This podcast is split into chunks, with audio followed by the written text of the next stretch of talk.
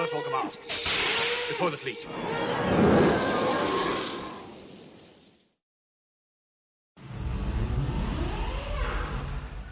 Bienvenidos a Kybercast. Este es el episodio 6, en el que vamos a seguir con el análisis de los pilares del juego. Y en esta ocasión nos acompañan Carlos Quiroz. El- ¿Cómo estás, amigo? Hola Fer, ¿cómo estás? Wicho, ahí me adelante. noches. Nuevamente Charlie cagándome la introducción de Luis Hernández. Este, nuestro juez local, Marshall Todopoderoso. Este, Huicho, ¿cómo estás? Buena noche. Bien, pero buenas noches a todos. ¿Cómo, cómo están todos? Pues bueno, eh, antes de entrar de lleno al tema, creo que podemos rapidísimo hablar de las más recientes noticias de X-Wing, que en este caso sería el anuncio de que ya va a salir por fin eh, Épico 2.0. No sé si tuvieron chance de revisar los artículos y este, si quieres empezamos contigo, Wicho, como invitado de honor. Ajá, perfecto. Platícanos, ¿qué, qué viste? Cómo, ¿Cómo te pareció? ¿Qué, ¿Qué esperanzas te da esto?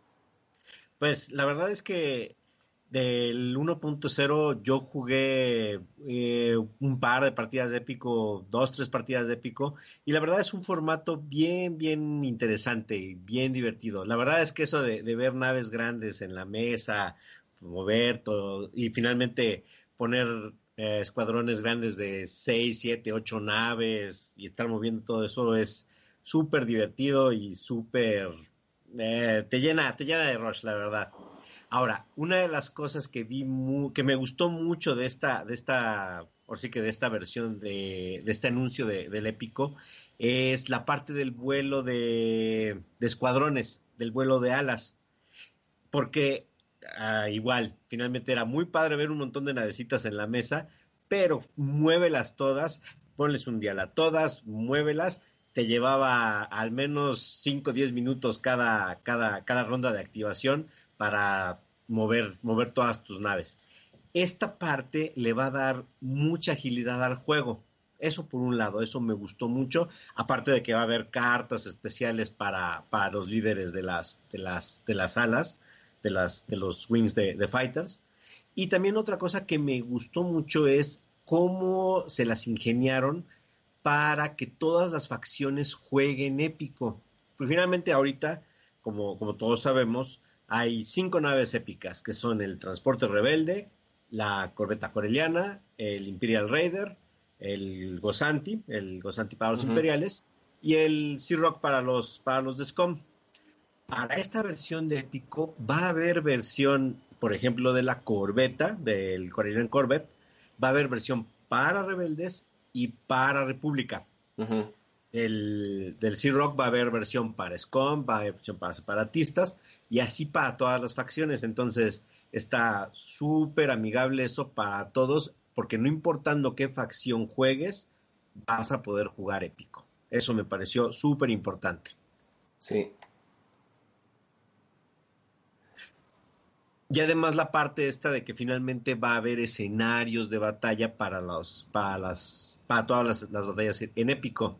Finalmente sí va a haber, va a venir el kit de conversión para las, para las naves, finalmente con todos los cartones, reglas, todo lo, cartas, cartas de, de mejora para, para las naves grandes, pero también va a haber un paquete de escenarios para poder jugar épico y también poderlo jugar por equipo. Que bueno, que ahí finalmente será cosa de ver bien el detalle de cómo, de cómo va a estar definido eso, porque luego no es tan fácil adaptarse o que todos nos adaptemos a, a un, a un team de, dos contra dos. Mm, De repente no es tan, no es tan complicado, no no es tan fácil acoplar a todas las personas para que jueguen una misma facción o ponernos de acuerdo para jugar. Pero bueno, ya será cosa de ver ya que salgan los paquetes, a ver cómo, cómo viene. Y pues bueno, lo estaremos esperando para, para el último cuarto de este año, que yo esperaría que la gente que llegue a ir al Mundial en octubre ya pueda tener eh, la posibilidad de, de verlo, de verlo en acción. Eso estaría buenísimo. Hasta donde yo leí, en el Chorus, en el Coruscant Invit- Invitational, no medio trabado, perdón, este, algo, los a los que vayan a ir, algo iban a hacer con Epic, entonces a lo mejor va a ser el- la primera vez que lo vamos a ver. ¿Tú cómo lo viste, sí, Charlie? sí. De hecho, ellos van a jugar épico. Ya. el Invitational va a ser en épico, con épico, el evento va a ser con épico. Entonces ellos van como que, pues dar el primer como torneo, ¿no? Bueno, sí, casualón torneo, casualón de, pero con épico. Pues de alguna manera los primeros juegos los vamos a ver con ellos. Sí, sí. Lo cual está bien. Y este, creo que yo coincido contigo, Wicho. A mí lo que más me gustó fue esta parte de los escuadrones de fighters, porque lo vuelve un poquito distinto a X-Wing. Entonces ya si sientes un cambio. Creo que la mecánica se va a parecer un poquito a Legión, porque todo tiene que ver con el líder de escuadrón. Los otros son de alguna manera heridas. Mm, sí. Por lo que medio Sí, sí. recuerdo haber leído. Entonces, sí, razón. el dial se lo pones al líder, todos los movimientos los haces a partir del líder y luego va a haber una regla de formaciones, donde creo que puedes llevar hasta seis naves del mismo tipo juntas. Y este, todo lo mides a partir del líder y todo lo. y contra el líder, pues. O sea, creo que se va, en ese sentido se va a parecer un poquito a, a Legion, lo cual está bien porque lo vuelve mucho más ágil. Claro. Y este. Y bueno, ahora, contrario al 1.0, las naves grandes van a tener iniciativa. Entonces, Parece que van a ser las últimas, ¿no? Que se muevan. Sí, entonces tienen iniciativas altas, entonces pareciera que van a ser las últimas en moverse y las primeras en disparar. Sí, y eso, eso va a estar. La- que la verdad eso, eso me parece que va a ser, va a ser toda la diferencia, porque si bien era, como, como les comentaba, era muy padre jugarlo con el 1.0, pero sí la verdad es que ponerte eh, en una partida de eso sí implicaba un setup más o menos como de una hora, eh, la partida, una partida más o menos como de dos horas, y me acuerdo que nosotros en alguna ocasión armamos un evento para Team Epic, ¿no? Sí, Fer? sí, Mal no hicimos recuerdo. uno. Sí, y, y en esa ocasión, finalmente por, ahora sí que por las cuestiones de tiempo y acomodo y todo eso, me, si mal no recuerdo, nada más fueron dos juegos, creo, ¿no? Es Dos correcto, solo juegos. hicimos dos rondas porque el juego es mucho más largo, más lento. Este, incluso esa vez que lo hicimos nos lo robamos un poquito de las veces que fuimos al mundial que hubo un Team Epic también. De hecho, el último que me tocó jugar, me tocó jugarlo con Carlos, contra dos chavos de pues, casi locales, vivían a 40 minutos del, del lugar este. Las personas más alivianadas que te puedas tú imaginar, divertidísimo el juego. Y este, lamentablemente lo perdimos. Pero este, Sí, estuvo muy, muy, muy divertido. Ese día una nave, güey, ni una nave maté, güey.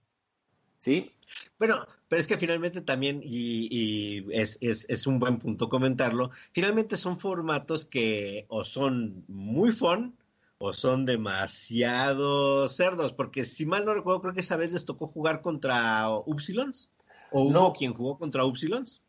Hubo quien jugó contra Upsilons, pero a nosotros nos tocó jugar contra otros imperiales que sí llevaban el Gozanti.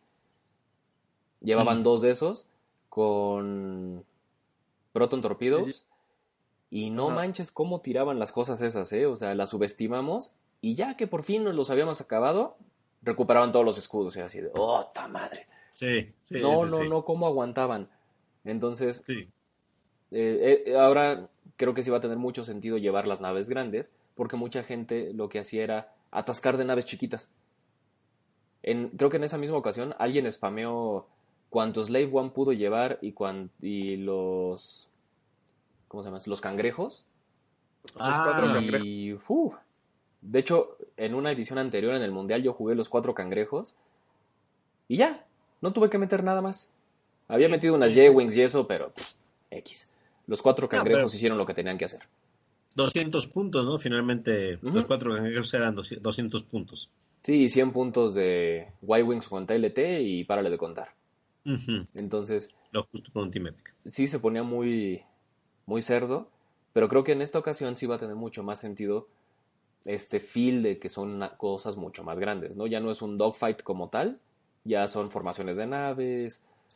Creo que eso va a ser un buen cambio. Sí, y fíjate que yo creo que en ese, ahí tocas un, un punto, un punto importante. Que ojalá, que ojalá pase como lo estamos imaginando, que sea un juego diferente. Porque finalmente antes era jugar X-Wing con naves grandes, con ejército, ahora sí que con listas, listas de muchas naves, pero no dejaba de ser X-Wing. A ver si en esta, si en esta edición se siente un juego diferente. Sí, si estuvieran más, ojalá estén las reglas un poquito más centradas en lo que haga la nave grande versus lo que hagan los escuadrones, porque si no va a, no va a faltar el que no meta la nave grande y meta 200 escuadrones y entiéndete con ellos, ¿no? Exactamente. Entonces, ojalá de alguna manera sí te premien llevar las naves grandes, porque pues si no, no tiene mucho sentido. Claro, claro, claro. Y como dices, que sí se siente un cambio de, de, de juego. O sea, De que juego. jugar Epic sí sea distinto a jugar normal X-Wing. Y sobre todo, si lo llegan a abrir competitivo, también sería un bonito detalle. Claro, sí. Sí, sí, pues finalmente es un, un, un formato nuevo de juego. Y que finalmente ya con el, con la, con la inversión que se le hace a todo esto, pues, finalmente poderlo jugar de diferentes formas, siempre, siempre será bienvenido. Y creo que lo de las misiones también le va a venir muy bien, porque normalmente juegas a hacer puntos. Entonces, X-Wing también tiene sus misiones y esto, pero no he visto ahorita, hasta, hasta este punto nunca he visto a alguien que las use. No. Entonces, creo que sería muy bueno tener estas misiones para poder este, darle variedad al juego y jugar una misión, o a lo mejor van a ser un poquito más temáticos o más cinemáticos, no sé. Pero se me hace que es un, un buen cambio, es algo que va a estar padre. Qué bueno que el kit de conversión va a traer de todo, Sí. o sea, en el kit de conversión van a venir la- todas las naves. Y las primeras dos que van a salir son la Tantive y El, el, Croc. el el Croc. Son las primeras dos que van a salir.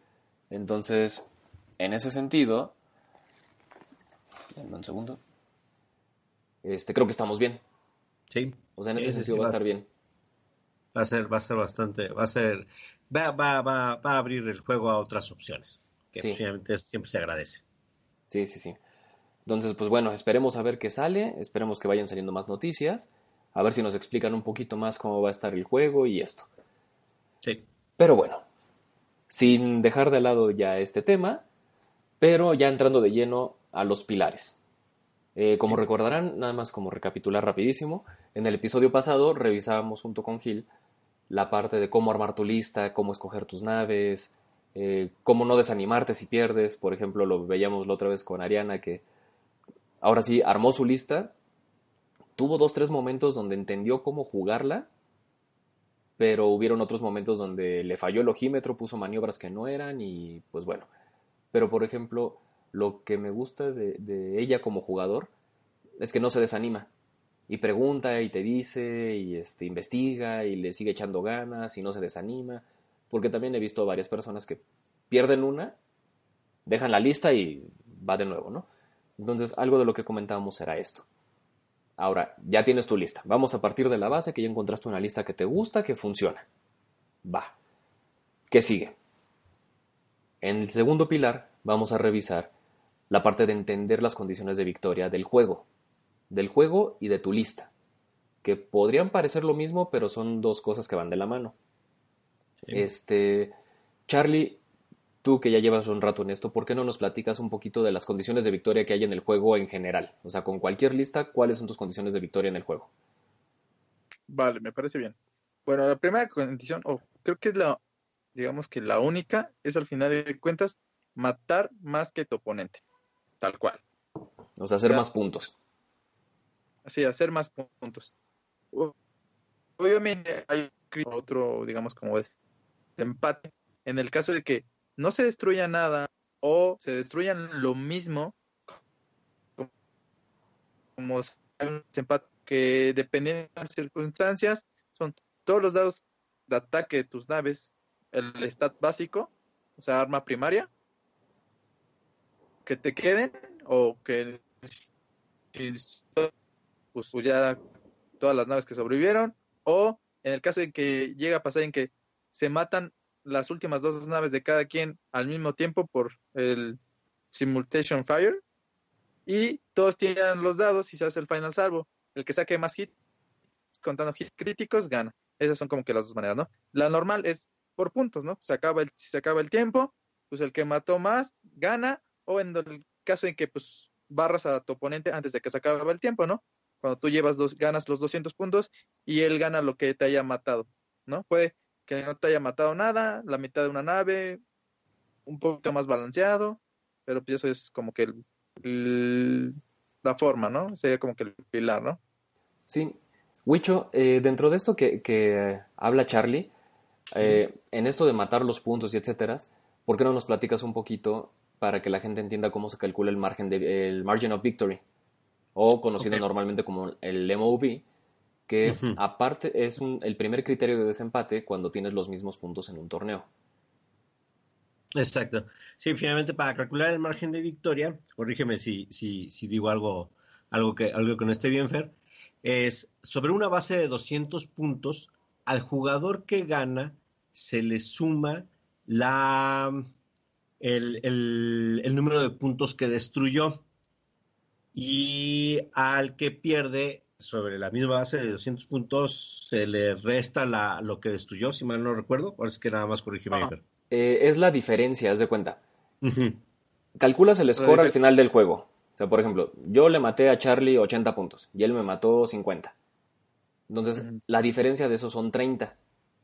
Sí.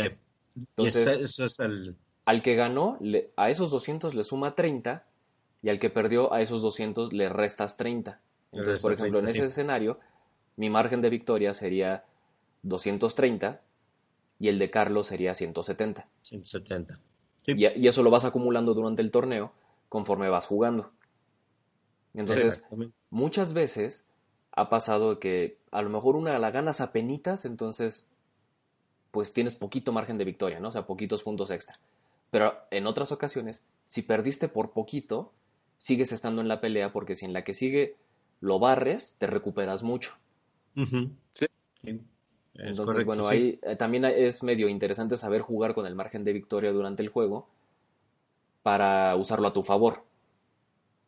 Sí, y sobre todo, y sobre todo esa parte, ahora sí que como, como, como comentábamos, es ah, también esa parte de saber no rendirte durante los juegos. Ahora sí que finalmente siempre, siempre que puedas destruir algo, destrúyelo porque son puntos que al final de un torneo, por ejemplo, de, de algo competitivo, son puntos que van en, a favor tuyo Sí, que pierda, que pierdas, que pierdas a lo mejor por una nave o por medios puntos, lo que sea, pero son puntos que se van acumulando a tu score total. Entonces, aunque, aunque te estén dando la barrida de tu vida en un, en un juego, jamás claudicar porque estar sacando puntos de por debajo de las piedras, al final del día puede ayudarte. Sí, Y también, ahora sí que finalmente con, con, respecto a, a- la, a la parte este del- de, lo de entender las, las condiciones de victoria, finalmente está también esa parte. Eh, cuando, cuando tú ves la lista de tu oponente, o finalmente cuando tú le presentes un juego a un juego, así que de, de- de torneo o, o de competencia en, en- en tu, en tu comunidad, finalmente lo primero que tienes que ver es finalmente entender cómo funciona tu lista, qué es lo que tienes que cuidar en tu lista y cómo funciona la lista de tu oponente para saber qué piezas son las que tienes que tratar de atacar. Para de esta forma tratar de sacar de balance a tu oponente y poder empezar a llevar el, el juego a tu favor. sí. Eso es, eso es algo muy, muy importante. Eh, ah, yo quiero punto antes de que avancemos todavía. Sí. De ahorita que estábamos hablando del margen de victoria y que yo había mencionado el final salvo, ajá. En esos casos, tu EMOV es 200. Porque como no mataste nada o... O mataste todo. Se mataban lo mismo. Uh. 0. Entonces 200 más 0. 200. Pues 200. Y 200 menos 0, pues 200. Entonces ahí solo y lo que cambia es que uno llega, lleva un punto por la victoria y 200 moví y el otro lleva 0 y 200 euros. Solo para aclarar ese punto, si alguien tenía duda de quizás de los novatos, qué pasa con un final salvo, esa es la situación en el MOV. Y eh, ya, ya que entraste en ese tema, cuando te toca un buy, creo que el MOV es 300, ¿no? Sí, Ah, sí. El MOV en un bye. El bye significa cuando te toca jugar contra el señor invisible. O sea, Eh, en un torneo en cuando hay jugadores impares, normalmente sobra una persona y esa persona por ronda le toca un buy. O sea, no juega esa ronda y se le considera que la ganó. Pero ahí el MOV que se le da es de 300, o sea, le dan 100 puntos de haber ganado, por así decirlo. Ujú. Entonces, 100 más los 200 del juego, ya te da 300 de margen de victoria. No es nada malo. No, nada despreciable, la verdad. No, lo hecho- único malo, lo único malo de eso es que no juegas. Sí, Y eso la Sí. verdad siempre, siempre es bien triste. sí porque estás papaloteando ahí una hora y cacho en lo que todo mundo acaba y etcétera, etcétera. Bueno, te puedes ir por un café. Pues sí, pero luego, por ejemplo, si vas a, no sé, a jugar a otra ciudad y te toca el valle, es la cosa más triste del mundo. Sí, claro. Eso sí, sin duda. Pero pues bueno, recapitulando, las dos formas de ganar en este juego son por puntos durante el tiempo del juego o si por alguna razón se, eh, se llega a empatar, que, que es la cosa menos empatado. probable del mundo, o sea, es muy difícil empatar, te vas a final salvo y ahí sí ya es pura suerte. Sí. Bueno, eso nos abre entonces el panorama un poco. Ya sabemos que tenemos que hacer más puntos que el oponente para ganar. La verdad, todo el mundo trata de evitar el final salvo porque como ya es suerte, pues es como irte a penales, vamos a verlo así. O sea, ya no importa Sí. qué hiciste durante 90 minutos y el tiempo extra. Todo puede pasar. Te pones nervioso y la cagas, o los dados te odian y ruedas puros blancos, yo qué sé. O sea, ya es más aleatorio. Ya no tiene que ver Sí. ni con tu skill, ni con tu lista, ni con nada. De plano es suerte. Sí. De hecho, eso que mencionas los penales, eh, este, no me acuerdo en qué torneo hicimos, que a la final llegamos este Javier Herrera y yo, y los dos traíamos Dengar La Nim. misma lista. Era, era un, era un mirror match. Entonces, pues ya estábamos ahí echando coto y me dice, pues ya final salvo directo, güey, o sea, no jugamos la final. Y dice, Sí. va, vale, vamos, vamos a tirar los dados como si fueran penales, uno por uno, güey. Entonces, los dos nos íbamos a tirar cinco dados, güey. Entonces, tiraba uno, yo tiraba uno, tiraba uno y así, y así estuvo cagado la final, güey. Sí, fue, fue buen coto ese. Eh, en ese caso se decidió que lo hicieran así o, o todo el mundo votó porque se hiciera así porque casualmente en ese torneo el top 4 era la misma cochina lista y la verdad es un matchup de hueva. O sea, ver eso contra esa lista contra sí misma era aburridísimo. Entonces, Sí, sobre, sobre todo porque finalmente era una lista donde el que tenía iniciativa era el que perdía. ajá. Sí, O sea, el que se movía Sí. primero perdía seguro. Exacto. Exactamente. Gra- gracias, gracias por recordarnos esos juegos, porque por esas razones es por las que tenemos 2.0. Exactamente. Entonces, pues bueno, una vez que, perdón, que sabemos cómo sería la forma más lógica de ganar, entramos al punto número dos, entender cómo gana tu lista. Y no me refiero a que cómo hace puntos, sino a cómo debo jugarla para poder sacarle el mejor provecho. Entonces, eh, por eso les decíamos, la lista la tienes que jugar muchas veces para entender cómo funciona, o sea, porque en papel a veces podría parecer que X upgrade es muy bueno, pero ya que lo empiezas a jugar como que a lo mejor no lo usas mucho o lo usas un par de veces, entonces, mientras más consistente sea tu lista, es mucho más fácil saber qué puede y qué no puede hacer. Entonces, de esta forma, tenemos varios escenarios, por ejemplo. Eh, pensando en un triple aces imperial. Ahí, tú como jugador imperial, cuando tienes tres aces, lo que tienes que hacer es escoger muy bien tu intercambio de disparos, porque tiendes a tener naves relativamente frágiles, pero muy móviles. Entonces, si le sales de frente, por ejemplo, a un BIF, o sea, cuatro naves rebeldes, eh, no, No. te conviene porque pues no vas a aguantar tanto tiro. Entonces, no. tu win condition es evitar disparos y hacer tanto daño como sea posible, escogiendo en qué momentos te conviene hacer engage y en qué momentos te conviene salirte para reposicionar. Sí. No, no sé, Charlie, tú también eres un jugador imperial de Aces. eh, ¿Cómo verías tú el approach con Aces, por ejemplo? Eh, sí, como lo mencionas, hay momentos en que es el, turno en que te debes meter a atacar y quizás, o muy probable, el siguiente turno vas a tener que no huir, reposicionarte mejor para un tercer turno. Lo que yo veo, principalmente, dependiendo la lista que ve enfrente, ya vas como que planeando qué tanto, por ejemplo. Mencionaste el VIP rebelde. Ujú. El VIP con, con los haces, pues sabes que los puedes intentar flanquear con los otros dos. Quizás uno sí tendría que ir de frente contra el BIF, pero los otros dos los flanquean. Entonces, como los rebeldes van juntitos, no alcanzan a ver a los dos que los van a flanquear nunca. Ajá. Entonces, más o menos sería jugar así. Obviamente contra listas quizás, no sé, más elaboradas, quizás un enjambre, ahí la tienes que, que pensar más, porque como son tantos, el arco de visión de ellos se expande demasiado. Sí. Entonces, como que fla- flanquear ahí ya no es tan fácil con un as. O, por ejemplo, los van a mover mucho para irte a estorbar.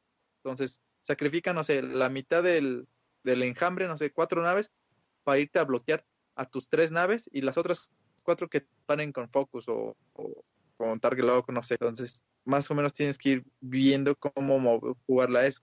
¿Qué Sí. otras listas podrías? Este, ¿tú qué opinas, Wicho? Tú, por ejemplo, juegas. Pues bueno, yo te he visto jugar un poquito más rebeldes. Me acabo de enterar que tu facción favorita es Imperio. No, no, no. O sea, juego, juego la verdad es que le juego las dos. La verdad no, ahorita la verdad no tengo, no tengo facción favorita. Juego Rebeldes, Imperio y República. Pero, por ejemplo, ahorita que, que comentaban lo del, lo del enjambre, por ejemplo, yo creo que una de las partes importantes es sobre todo entender qué es lo que hace tu lista. Cómo, cómo, cómo, cómo es que gana tu lista. Por ejemplo, con un enjambre de ties. Por ejemplo, digamos, ah, seis ties. Eh, normalmente vas a traer al menos un par de Academies y Howl Runner y, eh, y Aiden Versio. Entonces, ¿qué es lo que necesito yo hacer para que mi lista sea lo más, lo, lo más eficiente posible?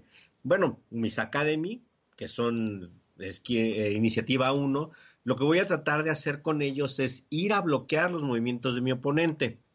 Eh, escoger algún objetivo con mi skill 1, tratar de bloquear el movimiento de, los- de mi oponente, porque el bloqueo me va a ayudar a que no tengan acciones las naves de mi oponente.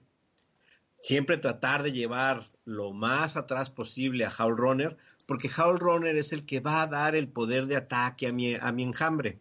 Finalmente, uno, uno, uno cree que un TIE Fighter con dos dados de ataque, pues, finalmente no, no hace nada, hasta que ve que un, TIE Fighter con dos dados de ataque, con Focus y con un reroll de Howl Runner, más o menos te anda metiendo los dos hits todos los turnos. Entonces, quítate dos hits todos los turnos, no está tan fácil. No, y el Quítate problema dos no hits son. todos los turnos sin, sin, sin acciones, ah, un poquito más difícil. No, y en ese caso, lo- si fueran solo dos dados de una nave, bueno, no hay tanto problema. Pero lo, lo normal en ese enjambre es que cuatro o cinco naves consistentemente te ruedan dos hits, dos hits, dos hits, dos hits, dos hits, dos hits. Y en el puro desgaste llega un punto donde los dados verdes ya no quisieron y hasta ahí llegaste. ¿sí? O, o los tokens se te acaban. Entonces, Ah, eh, está esa parte. Finalmente enten- entender cuáles son las fortalezas de tu lista. Como decía, por ejemplo, igual ahorita eh, pensando en Aces, pero por ejemplo de República. Por ejemplo, ahorita lo que he estado volando son un par de, de Delta de Delta 7 con, con los dos Torrent. Finalmente, mis torrents lo que, lo que hacen es tratar de bloquear en lo que los, los, los delta tratan de flanquear. Entonces, igual, finalmente, por ejemplo, en, en, en ese, en ese tipo de listas, tengo una pieza muy fuerte que si la pierdo, mm, pues ahí voy de, ya, ya, ya va de bajada mi lista. Entonces, tratar de cuidar siempre esa pieza para que finalmente esté atacando sin que la ataquen de regreso. Mira, qué bueno que tocas ese punto porque eh, hay ciertas listas en las que una nave es la que, es la que va a dar el mayor daño posible al oponente, ¿no? Por ejemplo, en este caso que tú mencionas, eh, uno de los Jedi, ya sea Anakin. Obi o Anakin, por ejemplo. Los torrents Anakin. son soporte. Anakin, ¿no? Entonces, eh, contrario al Swarm, donde todas las naves hacen lo mismo, el Swarm, por ejemplo, la pieza fundamental es Howl Runner, porque es la que les da el reroll. En la tuya, esta que acabas de mencionar de República, tu pieza clave es este, Anakin. En una es mi heavy hitter. Ajá. Entonces, en esos casos es mucho más, pues no quiero decir fácil, pero es un poquito más obvio identificar cuál es eh, la prioridad de disparo que le tienes que dar a cada nave. Y también por eso tu oponente va a tratar de cuidar su mejor pieza. Claro. Ahora, ¿qué pasa, por ejemplo, en un triple as? Ahí es más difícil saber a quién le tienes que tirar primero, porque cualquiera de los tres te puede dar mucha lata. Entonces, si te enfocas mucho en uno, los otros dos te van a comer un flanco o no te los vas a quitar de encima. Entonces, contra triple as es un poquito más difícil por la iniciativa alta de las naves, por el buen reposicionamiento que pueden llegar a tener y porque son amenazas las tres. A lo mejor una un poquito más que otra, pero en términos generales las tres son grandes amenazas. Entonces, creo que de alguna forma un skill que tienes que desarrollar es esta habilidad de percibir cuál es la mayor amenaza de la lista de enfrente. Eh, Por ejemplo, en el, en el episodio pasado nos comentaba Ulises que él no estaba tan de acuerdo con los pilares que habíamos propuesto, porque para él, si armar la lista es uno, el segundo es el skill del jugador y el tercero es suerte. Ahorita llegamos a ese último. Te voy a decir por qué creemos que no, Uli. Eh, el skill sí es importante, pero eh, creo que en este skill es aprender a desarrollar justamente el pilar 2 que proponemos nosotros. Ahora, no estamos diciendo que esto esté escrito en piedra, ni que tengamos la razón absoluta, ni mucho menos, pero el skill es algo que tienes que eh, desarrollar o que puedes desarrollar pensando en estas cosas, o sea, cómo gana mi lista, cómo gana la del enfrente, cuál es mi peor escenario posible, qué pieza no puedo perder de ninguna forma antes de medio juego, por ejemplo, o incluso entender el rol que tiene cada una de tus naves en tu lista. Como bien lo mencionaba Wicho, a lo mejor los torrent pueden ser medio flanqueadores de soporte, pero si los uso como bloqueadores no pasa nada. O, eh, por ejemplo, como decía Carlos en el enjambre, pues mis academias van a ir a bloquear y si disparan, qué bueno, y si no, tampoco creas que me preocupa mucho, ¿no? Prefiero irte a quitar acciones o dificultarte el movimiento para que el resto de la lista te pueda tirar mejor.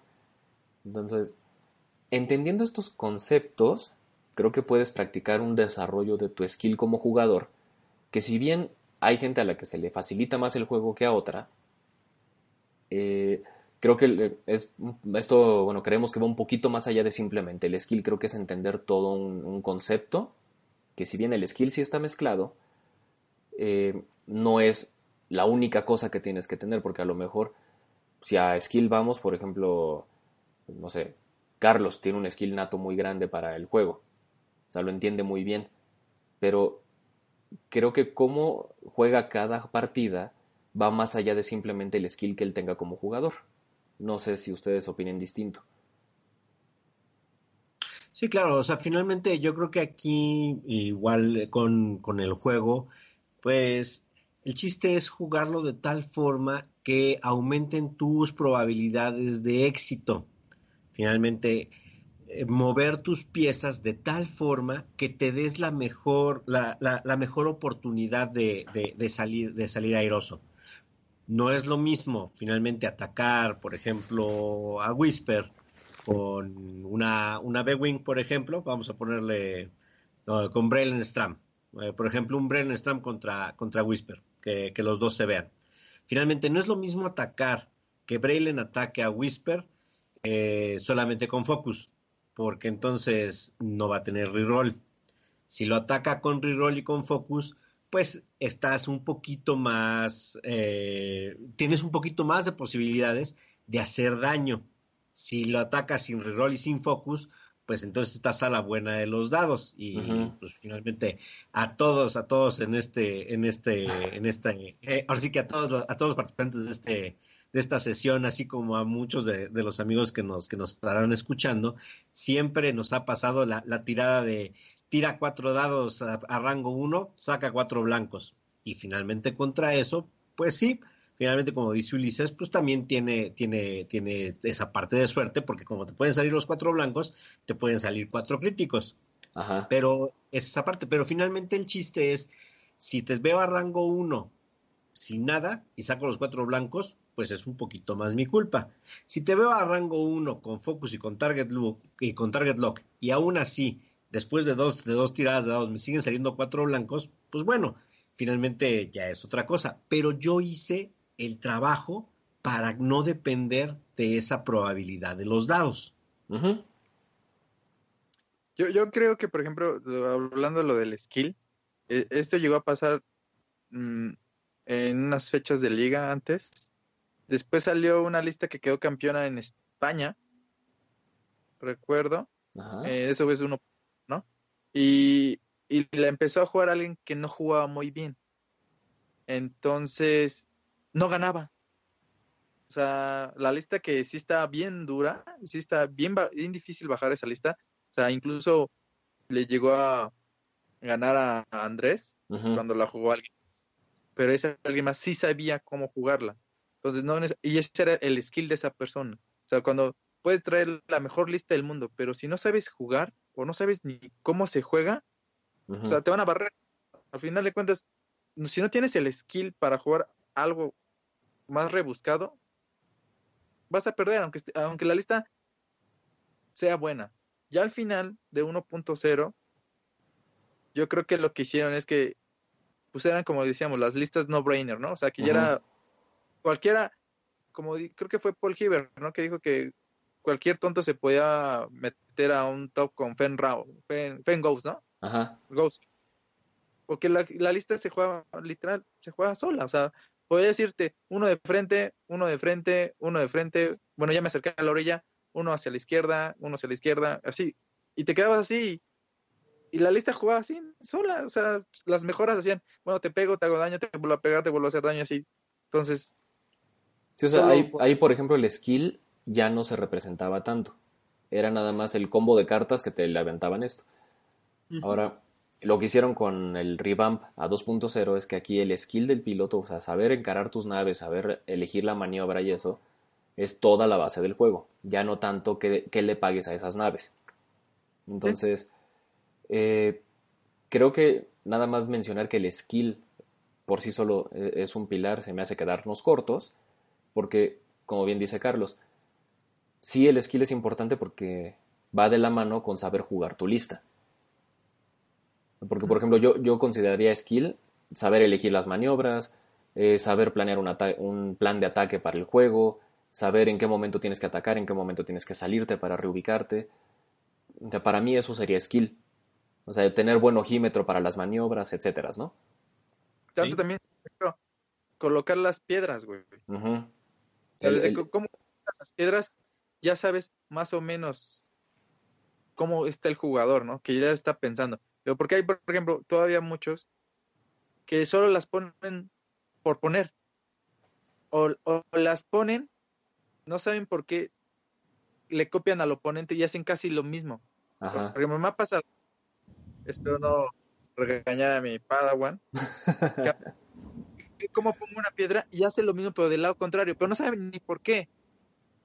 O sea, solo lo pone porque, ah, él la puse ahí, la voy a poner aquí igual, lo mismo, voy a hacer lo mismo.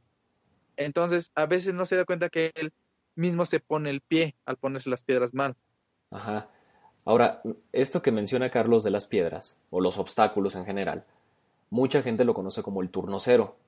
Y de hecho, en 1.0 hubieron infinidad de artículos al respecto que siguen estando, creo que, vigentes ahorita porque esa parte del juego no ha cambiado. No. Este, Creo que valdría la pena en, alguna edición futura o en alguna edición del Top Ace, eh, que todavía tenemos pendientes todas esas cápsulas, hablar de ese turno cero y hablar de, cómo colocarlas de acuerdo a tu estrategia de juego. Eso valdría la pena hacerlo un, capítulo específico para eso, porque uf, tiene información para, para, tardarnos un rato nada más, ¿no?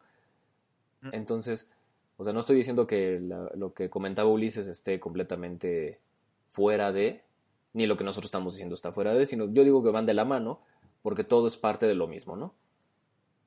Ahora, Sí. puedes tener todo el skill del mundo, pero si no juegas a cómo gana tu lista, te vas a complicar la vida.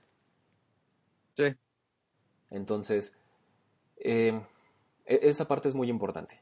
Y ya también lo medio mencionamos. Entender cómo gana la lista de enfrente es también muy importante porque, por ejemplo, en estos ejemplos que dimos, ¿no? Por ejemplo, está jugando el Swarm de Charlie contra la lista de República de Wicho. Entonces, creo que lo que tiene que pasar es que Luis va a tratar de matar a Howl Runner para quitarse los rerolls y que la efectividad del Swarm baje. Y a su vez, Carlos va a tratar de, uno, cuidar a Howl Runner. Y dos, tratar de meter en todos los arcos posibles a Anakin. Porque una vez que Anakin caiga, va a ser muy difícil que los Torrents le den la vuelta.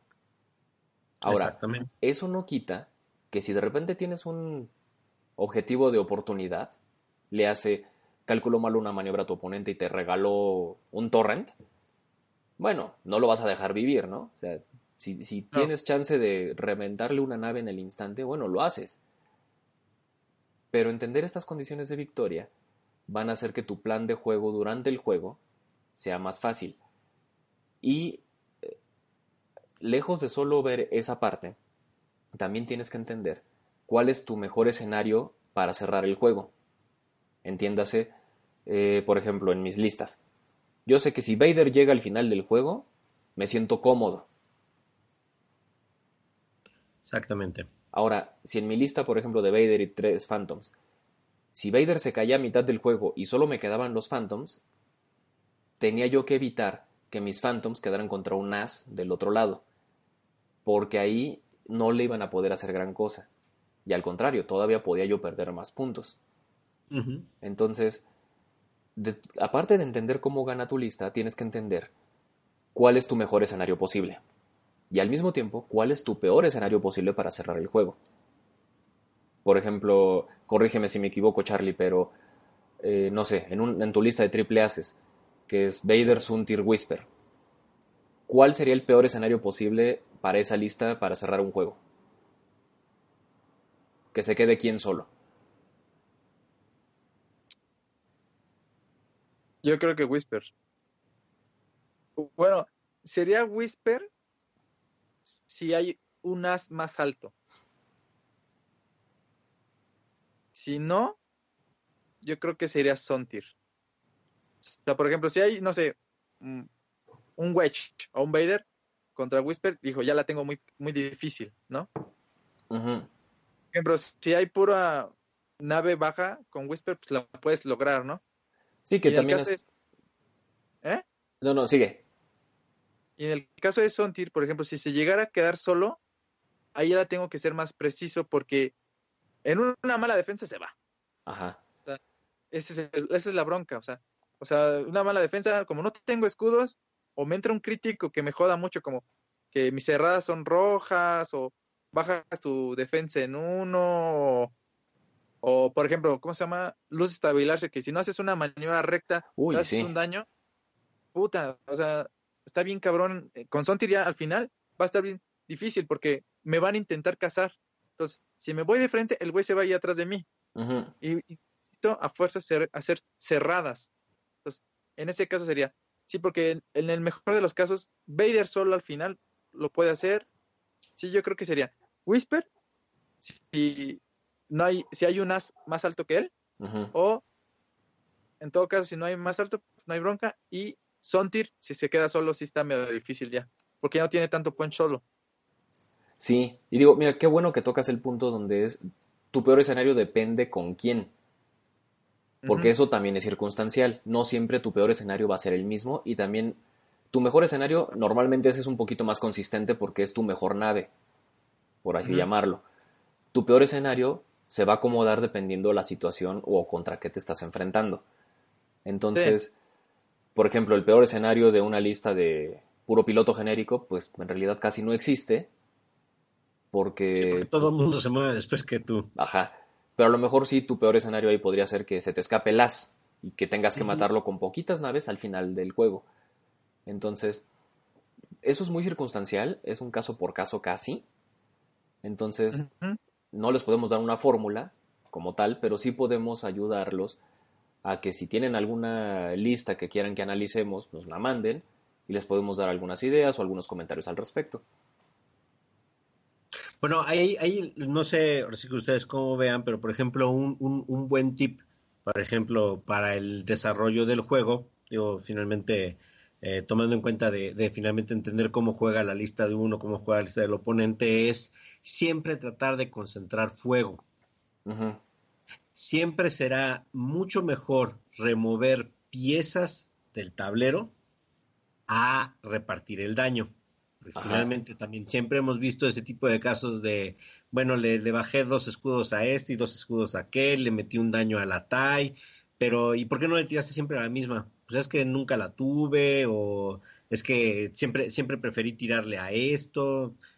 Hay veces que, que, y que finalmente probablemente a lo mejor lo, comentamos cuando, cuando vemos la, parte la, la, la parte del tercer pilar que, que estamos proponiendo de la, de la adaptabilidad, pero habrá veces que convendrá, aunque no sea el mejor objetivo, aunque no sea el punto clave para destabilizar la lista del oponente, pero siempre, siempre, siempre será efectivo remover piezas del tablero. Sí. Sí, porque recordemos que si bien una nave, una vez que llega a su threshold de daños, te da medios puntos, eso no le quita ni que defienda menos, ni que dispare menos, ni mucho menos. O sea, menos que tenga algún crítico que, que sí le quite habilidades, un TIE Fighter con un hull se va a seguir moviendo igual y va a seguir disparando igual y evadiendo igual que un TIE Fighter completo. igual. Entonces, muchas veces sí hemos visto o nos ha pasado que ese último daño que le tuvo que haber entrado a esa nave te va a doler el siguiente turno porque era, por ejemplo, un 6, un skill 6 que se tenía que morir ahí para que no te dispare otro turno.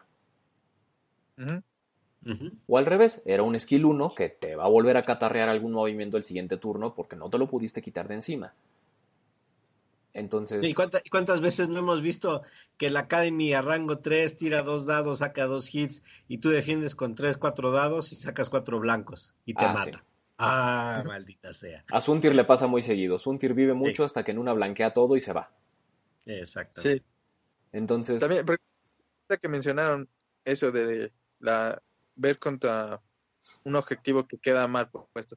Normalmente, por ejemplo, cuando una nave o todas tus naves ven a una nave, quizás no sea la más fuerte, o sea, o sea, una nave de soporte, pero en el momento en que ves que cae en un obstáculo, en una piedra, y la tienes con todos, pues, pues agárrala de piñata, todo le va a entrar, todo no tiene modificadores, piñata, literal.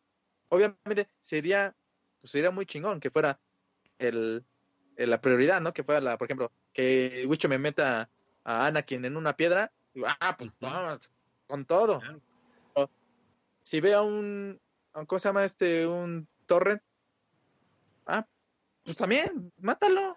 Sí, es que, o sea, si dentro de tu estrategia de repente tu oponente te regala algo que no tenías presupuestado, tómalo. Ajá, O sea, si es algo que, Sí. que te ayuda a quitar una nave de encima, tómala.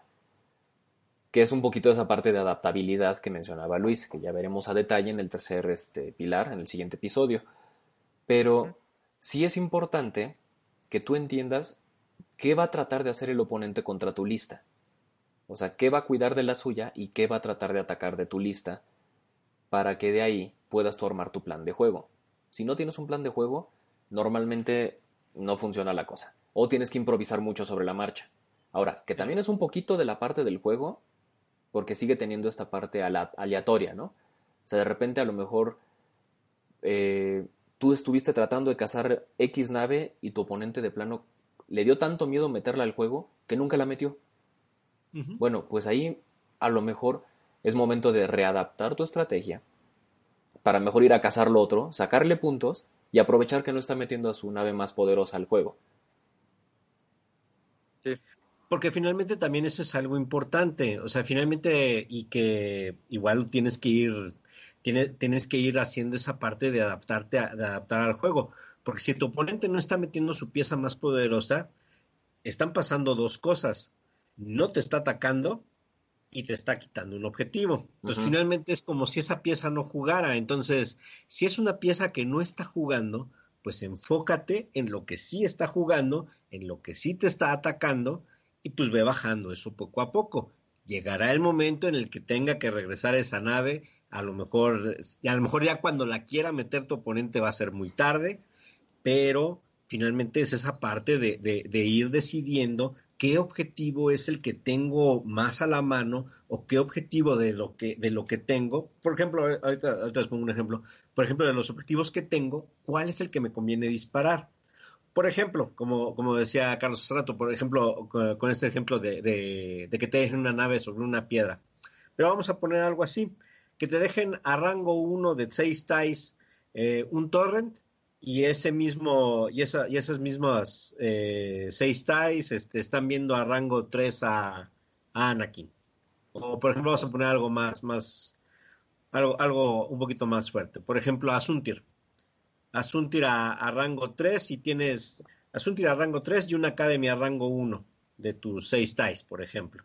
¿A qué le tiras? Y es eh. una buena decisión. ¿Qué prefieres? tirarle con tus seis ties contra cuatro dados de Suntir o mejor tirarte, tirar a la Academy que te dejaron regalado. Y que ahí es cuando entras en esa parte de probabilidades o probabilística en la que dice, ok, son cuatro dados verdes y a lo mejor trae focus, ¿no? Por decirte algo. Contra mis dos dados, que punto que yo sí le hago los dos hits, pero de que se los va a quitar, se los va a quitar. Ahora, si le logro quitar el token, ya nos vamos a dados pelones. Ahora, ¿qué posibilidades hay de que él tire malas defensas versus eh, yo en dos tiros le quité los tokens y a partir del tercer tiro ya vamos a dados? Contra, tengo más dados contra la academia que me regalaron a rango 1 y bien que mal es una nave. Si le quito esa nave, a lo mejor el siguiente turno me puedo acomodar y prenso a Suntir a rango 2. Exactamente. Finalmente son, son todas estas partes sobre en donde, en donde también está esa parte de saber leer la lista de tu oponente. Bueno, pues si me están dejando la nave a rango 3 para que no le tire, pues mejor le empiezo a tirarlo a lo, a lo que me da puntos. A, la larga, a lo mejor los 50, 55 puntos de Whisper no se van a comparar contra los. ¿qué, ¿Cuánto cuesta? ¿El 20, 22? 23 de una academia. 23 de una academia con cuatro academias que, me termine, que terminen viviendo completas, pues igual no, nunca le tiraste un tiro, nunca necesité. Ajá. Sí, es que esa es la otra. Muchas veces a lo mejor eh, Suntir, por ejemplo, en alguna lista vamos a pensar que alguien metió cinco academias y a Suntir, o seis academias y Suntir. A lo mejor sí, Suntir es su pieza más importante, pero muy probable, si matas los cinco academias, ya no tienes por qué preocuparte por Suntir porque por puntos a lo mejor ya no hay cómo te dé la vuelta. Exactamente. Entonces, tu estrategia se tiene que adaptar a la lista que tenga tu oponente y tienes que ver cuál es lo que más posibilidades de victoria te da. Y desde si me tengo que mover rápido, muy agresivo el primer turno, o a lo mejor finto que voy lento y luego acelero, o sea, esto va incluso más allá de a quién le disparo. Tienes que planear desde qué tan rápido quieres que sea el engagement, o si lo quieres alentar lo más que se pueda, si lo quieres jalar para que él entre a lo mejor al centro del tablero y tú tengas más opciones de movimiento. Hay varias cosas, ¿no? Entonces, eh, mucho depende de a qué juegue tu lista o cómo juegue tu lista, qué estilo de juego te guste o sepas jugar mejor porque la misma lista, por ejemplo, si Carlos y yo voláramos triple A, Carlos la va a jugar de una forma y yo la voy a jugar de otra. Y no estoy diciendo que una esté mejor que la otra, cada quien lo juega como se acomoda más. Entonces, mucho es de esto, y mucho es también de personalidad, y mucho es de saber cuándo tienes que irte a la yugular y cuándo no, y medir riesgos. Exactamente sí, y, de, y, de, y de tu estilo de juego. Finalmente, por ejemplo, Charlie es un jugador muy agresivo. Sí, Finalmente, Charlie trata de buscarte el, el enfrentamiento rápido. Por ejemplo, yo igual, la verdad es que soy un poquito más, más cauteloso. Igual, cuando, cuando juego, por ejemplo, Rebeldes, sí trato de, pues, uno al frente, uno al frente, uno al frente, más o menos ir viendo cómo, cómo se va moviendo mi oponente. Y muchas Eh, veces la gente hace eso para ver cómo se va acomodando el oponente y contra eso ir viendo por qué lado le conviene llegar. Ahora, me ha tocado ver varias veces y me ha pasado que si dices, bueno, vamos a ver qué va a hacer y te mueves tú lento y el otro hace una maniobra muy agresiva, te puede agarrar en curva incluso desde el turno 1, que dices, ah, cabrón, no le esperaba, y ya te complicó. Por ejemplo, Sí. la otra vez que jugué con Andrés, yo me moví relativamente poco y él con su lista de dos Jedis, con las dos hizo 5 de frente boost. Entonces, en nada lo tenía yo ya en medio del tablero, en una posición que no lo esperaba, y estaba yo ya medio incómodo para el siguiente turno. Entonces, a- veces tienes que aprender a medir cuándo sería un buen momento para hacerlo, ¿no? A veces hacerlo en turno uno es un volado porque puede o no funcionarte. Entonces, Sí.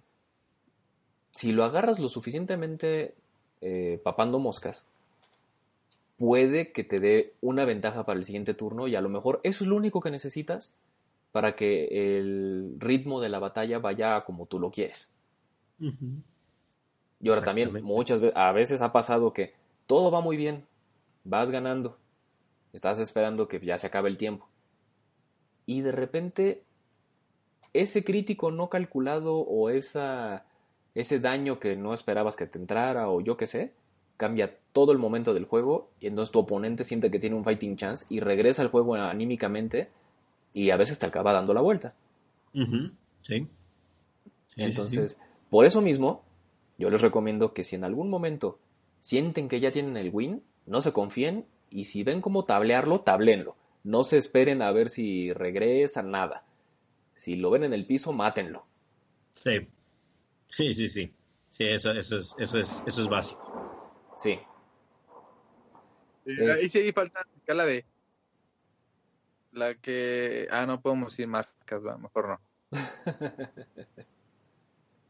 O que el, meme que dice ya déjalo, ya está muerto, no ni madre, síguelo matando. ándale. Ya no se mueve, no me importa, tú dale. Ya cantaron tiempo, no, tú pégale. Porque también- muchas veces sí pasa que a medio camino del juego de repente dices, "Put, ya la tengo difícil. Porque eventualmente sí va a haber un escenario en el que, dependiendo qué te quede contra qué le quede, puedes saber si todavía hay forma de dar la voltereta o ya no. Por ejemplo, si te quedaran dos academias contra Vader, es cuestión de tiempo que Vader los mate. O sea, en serio no, no es muy posible que le des la vuelta con dos academias. Pero si dijeras, es Luke contra Vader, pues por más cinco que sea Luke, igual en una donde lo acomode, puede que. Porque Vader no se reposiciona tanto, ¿no? O yo qué sé, o sea, sí van a haber muchos escenarios en los que tienes que aprender a medir si lo que sigue estando de tu lado en juego tiene oportunidad de dar la voltereta cuando vas perdiendo el juego. O tienes que entender... Dígame. Por, por- por interrumpir. U- Un ejemplo, por ejemplo, yo tengo una Upsilon y el otro trae una una B-Win. Ya me, ya me ganó. O sea, la Upsilon lo- jamás se va a voltear y la B-Win siempre, si ya, ya me rebasó, ya está atrás de mí, ya jamás la voy a volver a ver. En Ajá. ese caso ya dices, pues ya cedo, güey, o sea, no te voy a volver a ver y ya no hay forma. Ahora dijeras, la Upsilon está a uno de morir, o sea, perdón, la B está a uno de morirse. Bueno, igual maniobrando mágicamente algo, todavía tendrías un dejo de oportunidad, pero si por ejemplo la, en este escenario la B está casi completa y la Upsilon está nada de morir, no, no va a voltearse nunca lo suficientemente rápido. Hasta dejando que la Upsilon está- estuviera entera, o sea, por ejemplo, que la B ya tuviera 5 de vida y, y la Upsilon ya entera, y todavía quedan, no sé, 20 minutos, cada turno me va a disparar. Sí, sí, sí, sí. O al contrario, incluso a veces tú sabes que ya no hay forma, o sea, a menos que neta se la regales, Ya lo que te queda a ti, a lo mejor, punto, si es Anakin, si es Wedge, si es Vader, o Suntir, o Whisper, contra una nave de menor iniciativa, ya dañada, etcétera, etcétera, también va a llegar el otro punto donde tú sepas que no va a ser muy difícil que pierdas. Entonces, ahí en ese escenario es cuando a veces uno tiende a relajarse y a veces cometes algún errorcito. Entonces. Como a mí, casi. en la partida de que grabamos. Sí. Sí, sí, sí, así tal cual. Entonces. fíjate, fíjate que, por ejemplo, ahorita eso que comenta Charlie es, es, es bueno y, y, es donde yo también digo, igual, eh, aunque, aunque las veas todas las de perder, sigue jugando el juego. Por ejemplo, eh, y, que finalmente ahí depende de, de igual, eh, llegaremos a, a, ese punto, o bueno, lo podemos ver en, en, esta parte de este pilar de cómo gana mi oponente. Si, si, si por ejemplo, la B, la, la B de, de, mi oponente ya dio medios puntos y mi Upsilon está completa, pues entonces mi objetivo de, de juego con la Upsilon es cómo hacer para que la B no me pegue. Ajá. Entonces, maniobrar de tal forma que la B no me pegue. O tratar de obligarlo a que se te meta arco y ver si lo logras rematar. Ahora, Exactamente. Aquí también vamos al. Voy a mencionar un tema que se llama, bueno, por ejemplo, Ryan Farmer le está llamando el paso del juego, o sea, el tempo. Porque uh -huh. muchas veces cuando tú ya viste que vas a ganar, pues igual te tomas un poquito de tiempo, ves tu maniobra mil veces, y dices, güey, es una nave, ¿qué tanto le piensas? Ahora, creo que también es medio importante cómo ganas. O sea, como de no mames, estás ionizado, ¿qué le piensas, güey? No seas cabrón. Ni, ni, maniobra le vas a poner. No, o por ejemplo, cuando está muy cerrado el juego, y como me pasó, por ejemplo, en la semif bueno, en los cuartos de final de hace 3, 4 años, cuando llegué con el doble cangrejo. Que todavía tenía un mm. fighting chance contra este. contra mi oponente. Y el otro, como sabía que iba ganando y veía que todavía faltaba tiempo, ponía las maniobras, las volvía a levantar, las volvía a poner. Me decía, no, espérame, es que no, la, no sé. Y de, güey, son dos naves, ¿qué tanto le tienes que pensar? Entonces, creo que tan, o sea, no está penado hasta cierto punto, porque si, si crees que tu oponente está haciendo tiempo, puedes llamar al juez y decirle, oiga, este señor se está tomando media hora por dial. Pero el ritmo del juego creo que también es el que deberíamos tratar de mantener, porque eh, a mí se me hace muy feo ganar por, por estar estirando ese último turno lo más que se pueda, ¿no? Digo, a veces habrán momentos en los que igual ya ni siquiera quieres disparar, nada más te vas a dedicar a correr para que se acabe el tiempo. Uh -huh. No es mi forma preferida de hacerlo, debo aceptarlo. Que lo he llegado a hacer sí un par de veces, pero no me siento muy cómodo haciéndolo. Pero creo que también el ritmo al que juegues debería tratar de ser lo más consistente posible porque, vamos, quieres ganar eh, con la frente en alto, ¿no? O sea, no que te digan, es que sí, me ganaste, pero pues estuviste haciendo tiempo, o yo qué sé. Porque a veces, si tu oponente tiene todavía un fighting chance, creo que es bastante eh, honorable darle ese fighting chance. Exacto. No sé ustedes sí, qué opinen.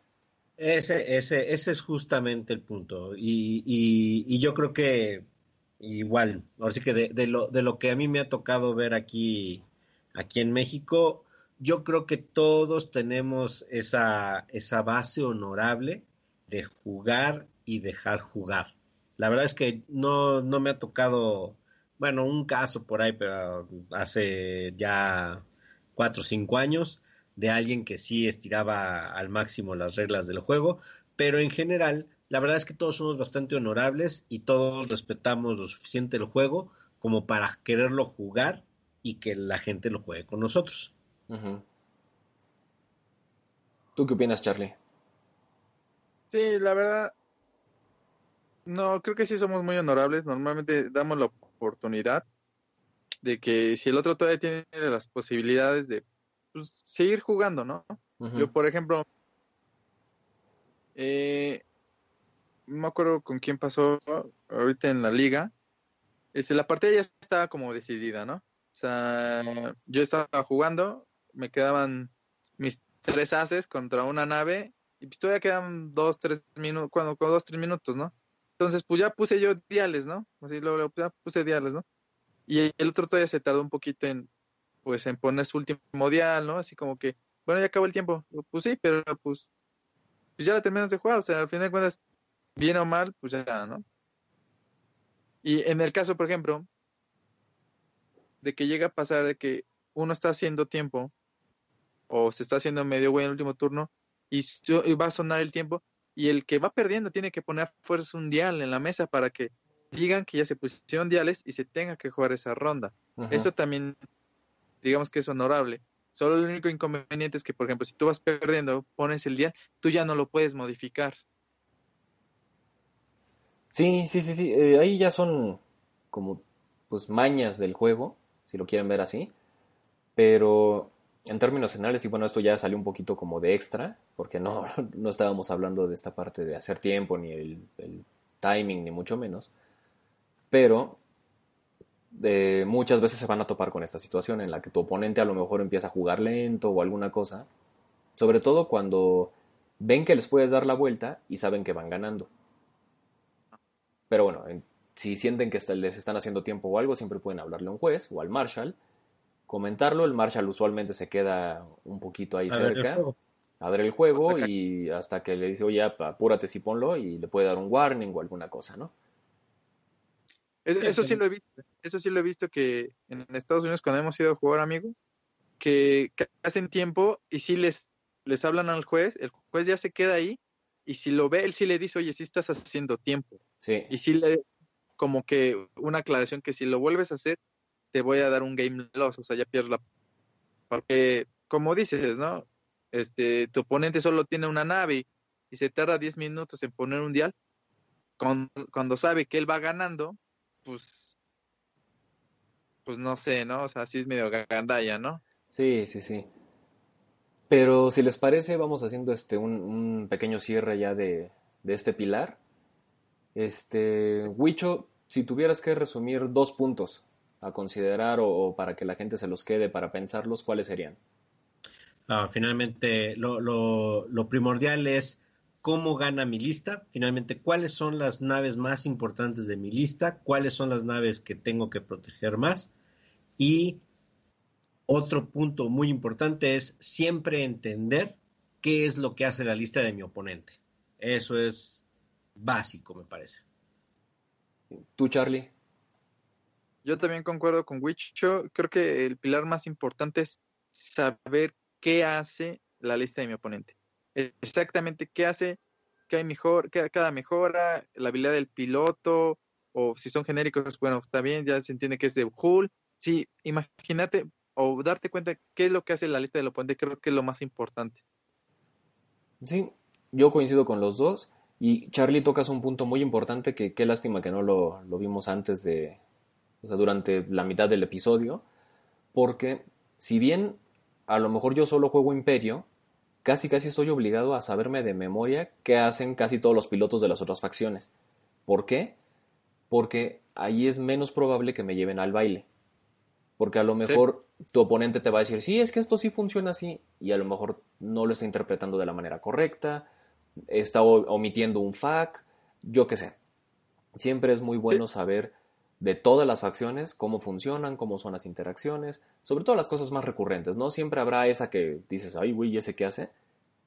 Pero lo que más se juega o lo más poderoso de esas facciones siempre vale la pena saberlo, porque no te vayan a agarrar mal parado un día o te lleves una sorpresa y digas que, que Dooku hace qué. Exactamente. Y a lo mejor ya te metiste en una situación donde no es que te estén haciendo trampa, pero a lo mejor cómo te acomodaste ese turno ya te metió el pie durísimo. Sí, Yo lo... Perdón mucho. yo lo digo, comentario de saber la lista del oponente, por ejemplo, porque me pasa a veces, otra vez le voy a tirar una piedra, a, a mi Padawan. Cuando le juego algo que no le he jugado, no me pregunta. Ya hasta que lo tiene encima, es cuando dice, ah, hace eso, el digo, sí, pero ya estás bien clavado, güey. Me tenías que haber preguntado desde el principio para decir, ah, me, eh, pienso cómo le, lo puedo evitar, ¿no? No cuando pues ya estás, lo tienes encima. Sí, eh, tocas un punto también muy importante, siempre que su oponente ponga su lista en la mesa, se vuelve información abierta que puedes consultar.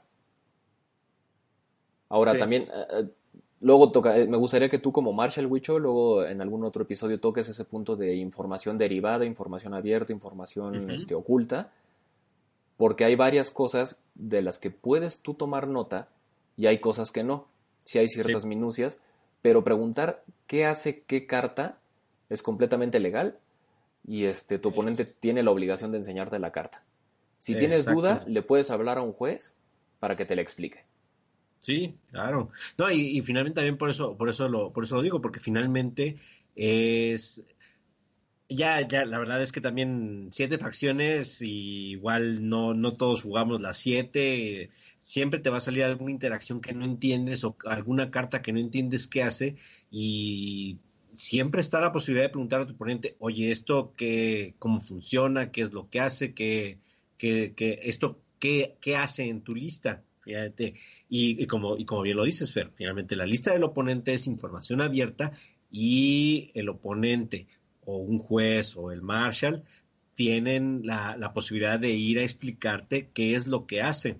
Pero es, pero para, para tu juego es importante, y bueno, finalmente en lo que estamos comentando, es importante siempre entender qué es lo que hace la lista del oponente, porque finalmente, como dice Charlie, no vaya a ser que en, el- en la primera ronda de disparos, ah, sí, y te veo en mi arco, entonces te hago el tractor, te mando para atrás, te suben la piedra, oye, pero ¿y esto cómo no? No, sí, aquí está en la carta, sí, siempre estuvo.